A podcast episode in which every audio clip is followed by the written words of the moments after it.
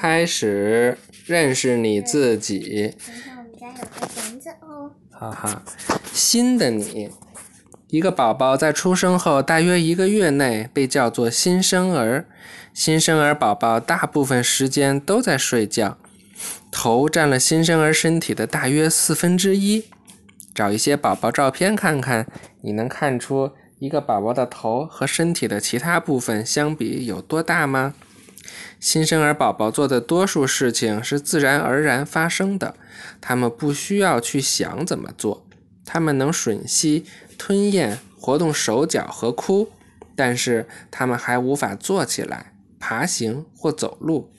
新生儿宝宝甚至不能抬起头，他们的颈部肌肉还不够强壮。新生儿宝宝能够分清是黑暗还是光亮，并能看并能看到放在他们前面的东西。他们也能听，并很快就学会辨认他们父母的声音。在生命的第一个年头，宝宝在许多方面发生了变化。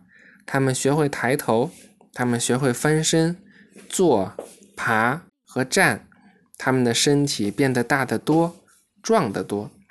如果你有你自己还是宝宝时拍的照片，拿出来看一看，你发生了什么样的变化？我还有自己小时候的肚脐眼，上面那个小盖儿。嗯，全知道。哭是一个人语言的开端，它是新生儿宝宝告诉人们他们的感受的唯一办法。他们哭着让人们知道他们饿了、渴了，或需要换尿布了。哈哈。预习下一课，你会像谁？哇，这可很有意思哦。你会像谁呢？拜拜，晚安。